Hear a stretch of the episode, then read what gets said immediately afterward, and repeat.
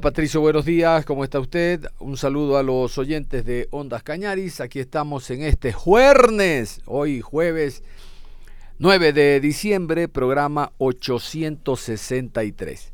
Vamos a meternos a lo que será el encuentro de este domingo, 19 horas en el Estadio Capo, el final de vuelta, MLE Independiente. La ventaja, ya saben, la lleva el conjunto de Independiente. Ganó 3 por 1 que el resultado es remontable, se verá, se verá.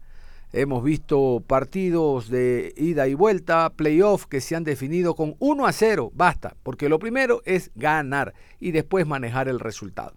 Les decía, vamos a meternos con el tema de los árbitros.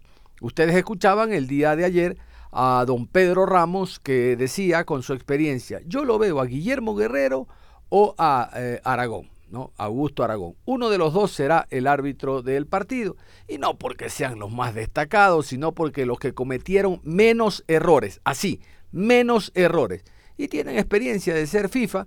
No se equivocó, pero Ramos. Augusto Aragón será el árbitro central. El VAR nuevamente será mexicano, no con los mismos manitos de la otra vez, vienen otros.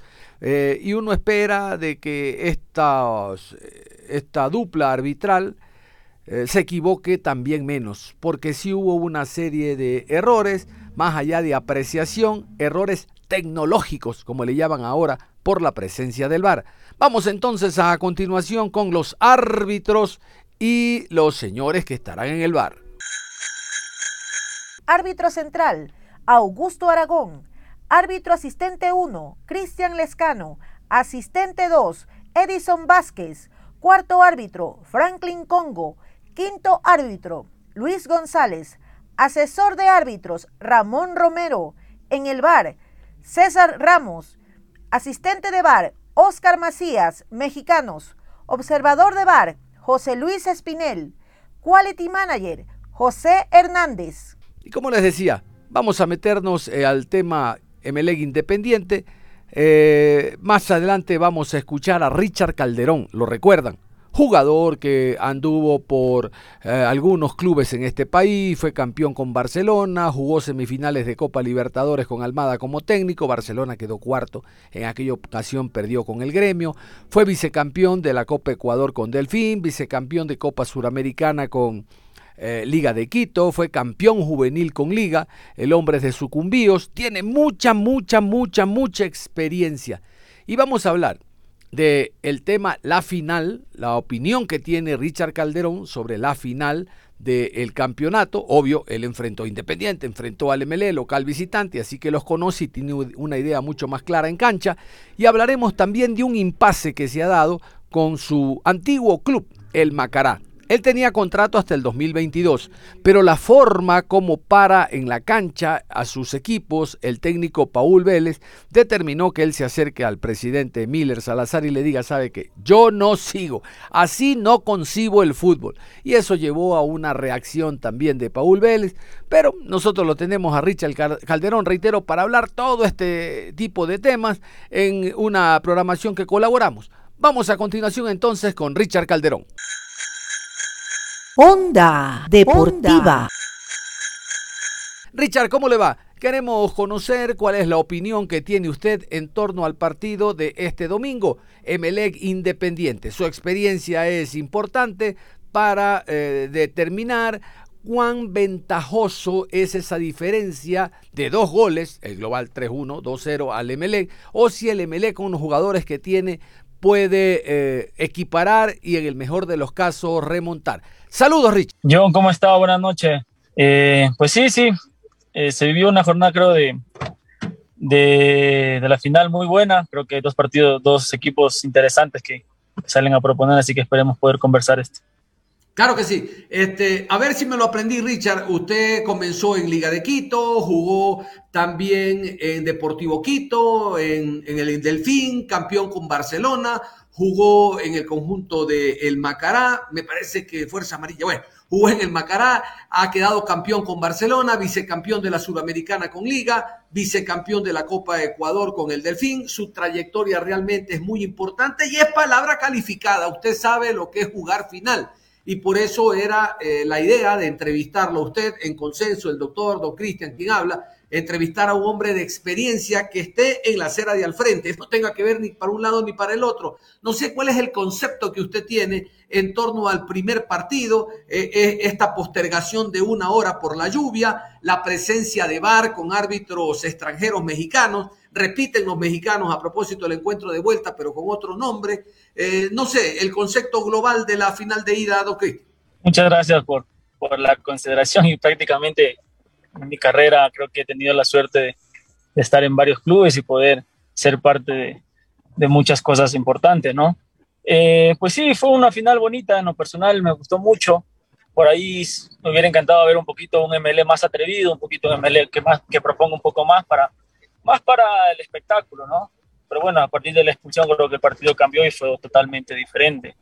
Eh, obviamente Independiente por su juego, por su, su metodología, por su, eh, por su visión que tiene como club, creo que eh, hace muchos años marca una diferencia diferente, una diferencia enorme con, con, varios clubes y con varias plantillas del fútbol ecuatoriano.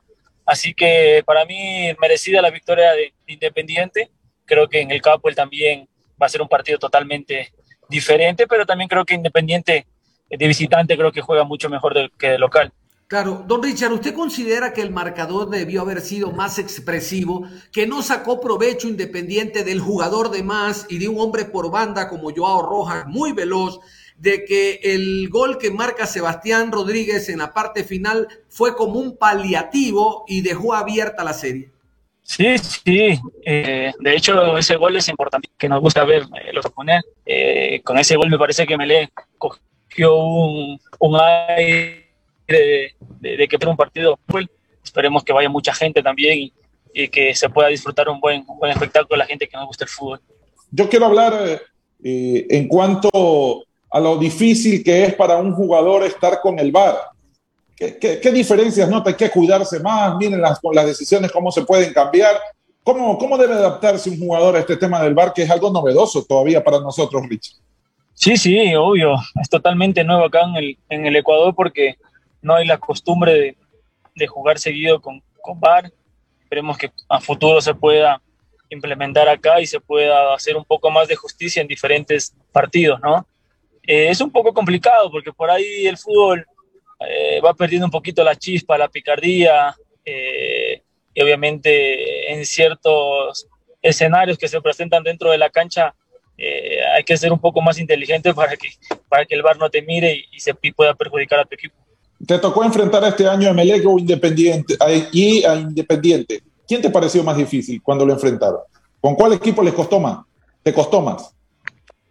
Los dos son difíciles. Melec juega bien, eh, tiene la idea que, que, ha implementado el profe Rescalo, creo que eh, le ha venido bien a Melec, ya tienen una identidad de juego. Obviamente que para que la identidad de juego tenga sus frutos es, eh, es un trabajo eh, de mucho tiempo. Independiente lo viene haciendo desde muchísimo tiempo también. Así que se me hizo un poco más difícil el Independiente porque casi nunca te presta la pelota. Eh, entonces, cuando ellos te atacan, te van con fuerza y te pueden hacer daño. Pero obviamente atrás también dejan muchos espacios y creo que este año también le ha costado muchísimo. Por supuesto. Ya metiéndote un, un poco en lo que fue tu temporada en el Macará, eh, arrancaron con Favaro, después con Paul Vélez. ¿No te parece que fue un cambio diametral? Porque la idea que tiene Favaro es muy ofensiva, de ir a presionar, pero la idea que tiene el profe Vélez, eh, Vélez es de esperar un poco más. ¿Sintieron ese cambio? ¿Le hizo bien? ¿En su momento estuviste de acuerdo que, que salga Favaro? Sí, es cierto, con el profe Favaro eh, no éramos muy vistosos, no éramos un equipo que, que salía a arrollar al rival éramos un equipo que conseguíamos resultados.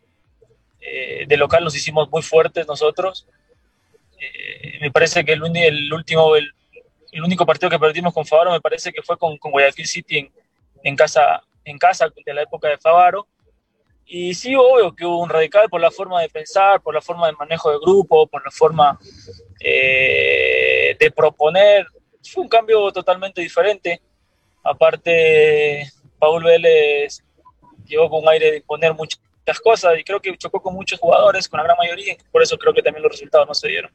Usted jugó este año 25 partidos en la Liga Pro, tiene 5 habilitaciones de gol, marcó dos conquistas, jugó dos partidos de Copa Suramericana, es decir, estamos hablando que de 30, 30 tiene Eddie Guevara, 30 tiene Burray, 30 tiene Pedro Ortiz. Usted tiene 25, que no es una mala, una mala mm, eh, estadística. Mire, yo no soy mala leche, pero me molesta cuando dicen cosas que no son. Hoy Paul Vélez dijo, pregunten cuántas veces ha sido titular Richard Calderón. No, este hombre jugó 25, súmale los dos de Sudamericana, son 27. O sea, creo que la idea futbolística que tiene el técnico, porque es un técnico defensivo, cada técnico tiene, cada maestrito con su librito, dice, marcó una diferencia. Eso fue lo que le molestó a usted en el año para no renovar aún teniendo contrato con Macará un año más. Obvio, yo choqué con eso. Yo no comparto. Mira, una cosa es no jugar, que eso es totalmente válido por diferentes gustos o la forma de jugar de un entrenador, porque no te gusta, por muchas cosas, ¿no? Eso es, eso es hipotético y se puede dar en una plantilla. El tema que no comparto es cuando tú no sabes tratar al jugador, tú no sabes llevar al grupo, eh, te impones tú primero como imagen, tú quieres ser el líder, tú quieres ser la persona que siempre resalta, la persona que siempre quiere dar la imagen de, de que él es el que sabe todo y, y eso no, no, es bueno. Si tú, te das, si tú, ustedes miran las declaraciones que él dio en Delfín, mataba a los jugadores. Incluso una vez dijo que iba a hacer cambios, que iba a sacar a la gran mayoría de Delfín. Y cuando llegó acá y, casi desciende el equipo, lo, dejó en zona de descenso. Eh, y cuando vino acá nosotros estábamos en zona de, clasificación y nos prácticamente casi peleamos el descenso. Y, igual, mira las declaraciones que dio acá en, en Macará, era lo mismo, la misma, el mismo libreto. Entonces, yo hace rato dije, ya di unas declaraciones que no, no, compartía con él porque él se metió conmigo, se metió con mi imagen, se metió con mi integridad. Yo llevo jugando prácticamente ya 10 años al fútbol desde el 2011. He cuidado muchísimo mi imagen, para mí mi imagen es importantísimo porque él me refleja lo que yo soy. Eh, y entonces por eso fue las declaraciones que di. Claro que sí, es que la razón no pide fuerza, Richard, no pide fuerza porque, a ver, esas declaraciones que usted dice de la limpia fueron después de la goleada contra Muchurruna allá en Echaleche, perdió el Delfín. Y resulta que se va Vélez al Macará y llega Montemurro, técnico extranjero, regresa al plantel desde el año anterior y lo mete en Copa Sudamericana. Y en Macará pasó todo lo contrario. Hay que revisar la mayor cantidad de puntos la sacó Favaro este año. Entonces es evidente su malestar. Y yo entiendo por amigos que tengo en Radio Centro allá en Ambato, de que el malestar es de algunos jugadores también de la plantilla. A eso voy cuando yo dije, cuando recién espiniquité, eso voy cuando yo digo que no comparto principios y valores. Eh, los principios es que no sabes manejar el grupo, que no sabes tratar, que siempre te trata mal. Eso para mí es lo peor. Yo puedo no jugar, como dije hace rato, por el gusto del entrenador, por la forma de jugar y la voy a respetar. Pero cuando tú comienzas a tratar mal al jugador internamente y después expones ante la prensa, ante los hinchas, ante los directivos, porque él quiere salvarse y quiere exponer al jugador, eso conmigo no va. ¿Entiendes? Yo soy un tipo que yo respeto mucho a los entrenadores en todos los que yo he estado, pero me parece que ahora era el momento de decirlo, porque él no puede estar saliendo de una cámara cada que le dan un micrófono matar al jugador de fútbol. Y eso no es así. El jugador tiene que respetarlo. Y es verdad lo que usted dice. la mayor de puntos que hizo fue Favaro en la si usted puede acceder, usted puede acceder a la entrevista que él dio cuando recién llegó. ¿Qué dijo? Favaro, no quiero hablar más del ex entrenador de Macará, pero él no trabajaba fuerza, eh, no corrían, bla, bla, bla, bla, bla. Prácticamente hablaba, eso se llama ética. No puedes hablar así de un colega tuyo. Entonces, nosotros que ganamos los puntos porque el Diosito vino y nos puso 23 puntos para nosotros. Claro. Claro, aparte yo recuerdo la primera rueda de prensa, él dijo, tengo un gran equipo, ahí nomás. Y por ejemplo, oiga, yo tengo en el fútbol, creo que algunos años, alrededor de 30, y Champán lo conozco jugando en el Azogue, jugando, e, ese hombre no es forward, pues y resulta que lo ponía de forward, y terminó jugando un, un jugador que es eh, propiedad del Portocarrero, Portocarrero. Portocarrero, como delantero en punta, la improvisación. Además, Richard, eran alrededor de siete u ocho jugadores, demasiado defensivo el equipo. ¿No cree que eso conspiraba también?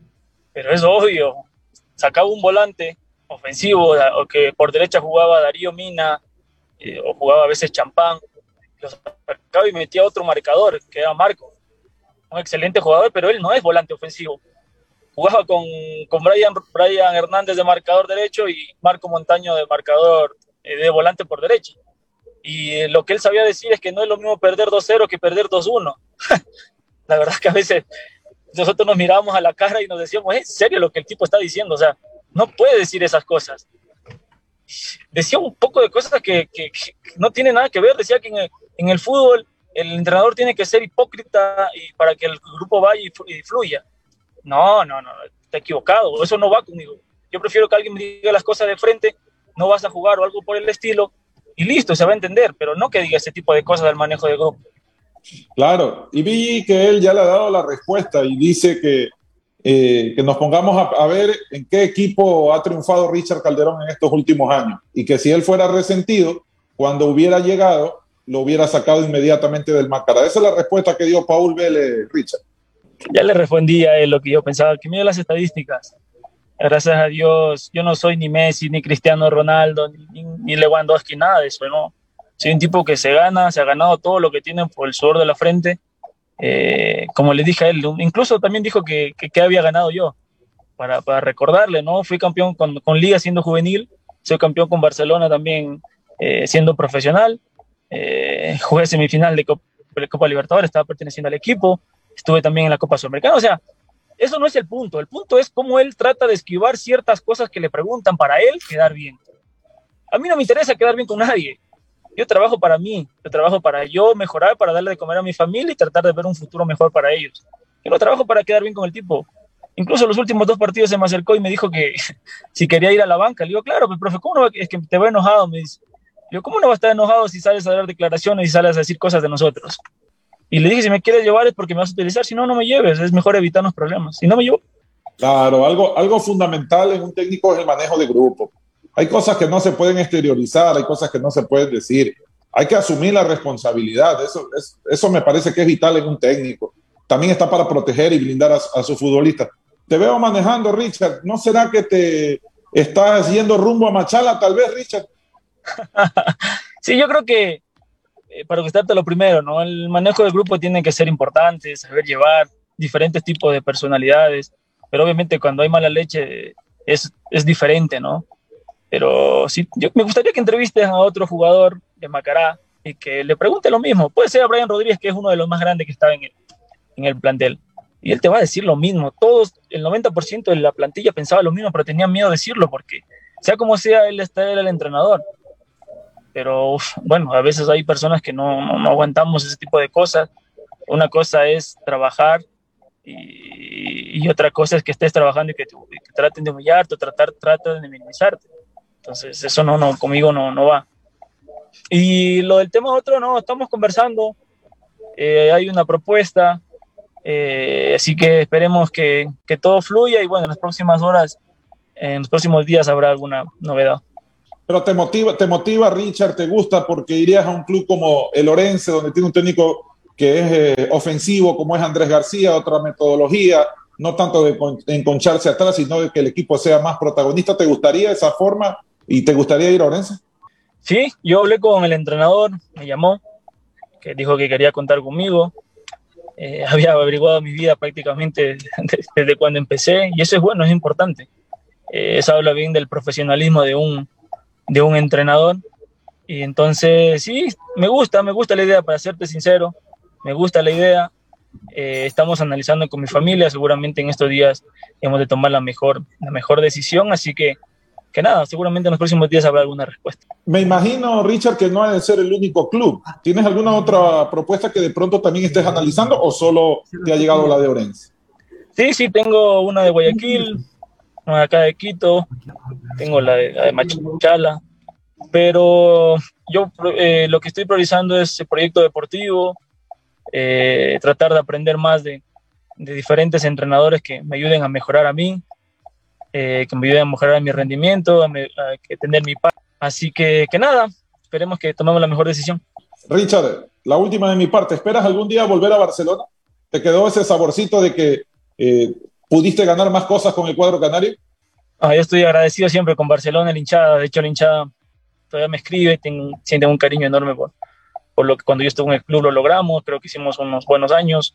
el tiempo dirá, ¿no? Uno no puede cerrarse la puerta de ningún lado, de hecho, eh, salí bien del club, así que uno nunca sabe, ¿no? Uno no puede escupir para, para arriba porque te puede caer en la cara, así que eh, hay que trabajar bien, hay que tratar de ser 100% profesional y tratar de, de, buscar, de buscar mejorar el rendimiento para tratar de buscar otras oportunidades mejor.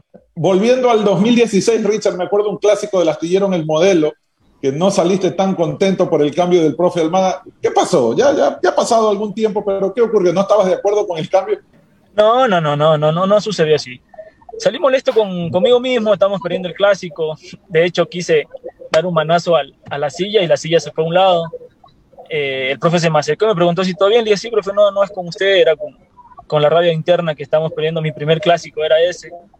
Pero nada, nada que ver. Después incluso con el profe seguí jugando, fui titular muchos partidos, quedamos campeones, así que no, no, eso no, nada importante.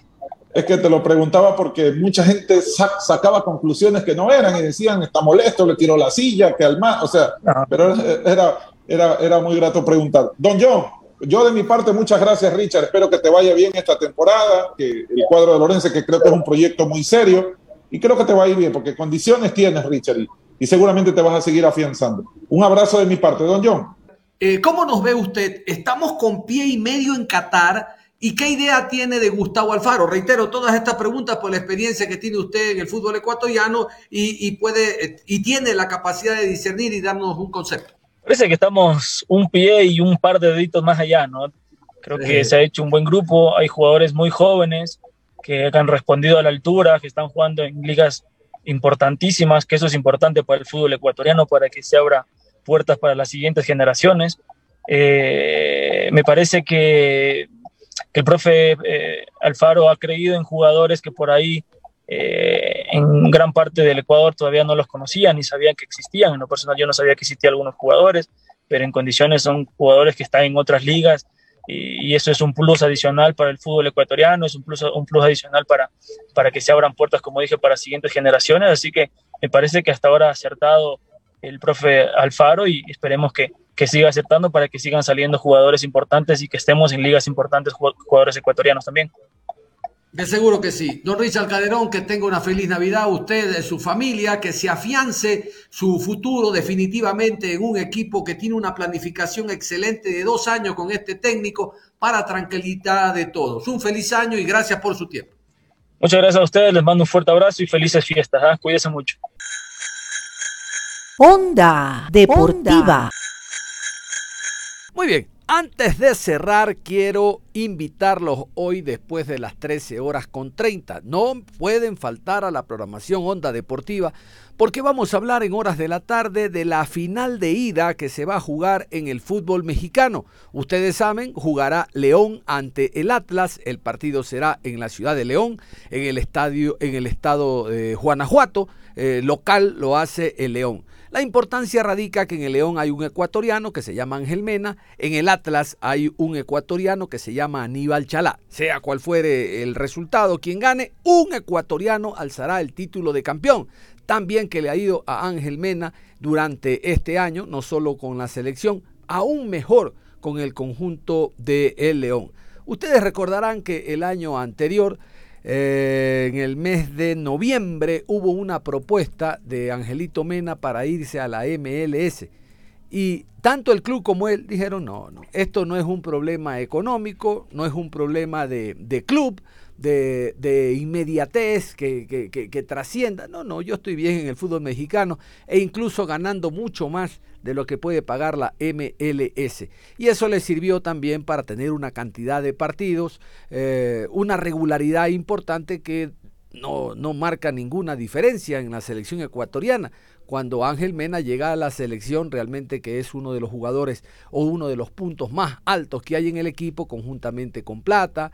Eh, hay otro jugador como Byron Castillo, que son los que destacan, digo, los que van por banda, porque Grueso y Moisés Caicedo tienen una regularidad muy importante, que es la que nos mantiene terceros en la eliminatoria. Bueno, vamos a tener entonces en la programación de la tarde los goles de Ángel Mena del domingo anterior ante el equipo del Tigres, ganó 2 por 1 el, el León, los dos goles de de Ángel Mena fue el clásico felino, León Tigres. Vamos a tener también eh, palabras eh, con eh, un periodista mexicano, ¿no? Sí, hemos invitado a un periodista mexicano para que nos hable de esta gran final. Reitero, es muy importante porque el fútbol ecuatoriano está inmerso nuevamente en la final de la Liga Mexicana. ya han quedado campeones, bueno, Torres Garcés, ha quedado campeón Ítalo Estupiñán, eh, quedó campeón Alex Aguinaga con el Necaxa, ha quedado campeón Cristian Benítez con el Santos y con el América. ¿Quién más? Eh, Ángel Mena quedó campeón con el León. Es decir, hay muchos, muchos ecuatorianos que han ido a México y han dejado una muy buena huella. Es por eso que esta tarde, reitero, 13 horas con, después de las 13 horas con 30, no pueden despegarse de la sintonía de Ondas Cañaris para hablar de este y otros temas. Ahora sí, Vamos a cerrar la información deportiva a esta hora de la mañana, invitándolos a que continúen en sintonía de Ondas Cañaris. Ahí está, ahí lo vemos, a don Pablo, Juan Pablo Moreno Zambrano. Hoy, hoy son los jueves de Trova. Recuerden, esa música que envuelve a todos. Un abrazo, nos reencontramos en la tarde. Bendito, dame gozar lo último de la cosa esta, bendito. ¡Felicidad!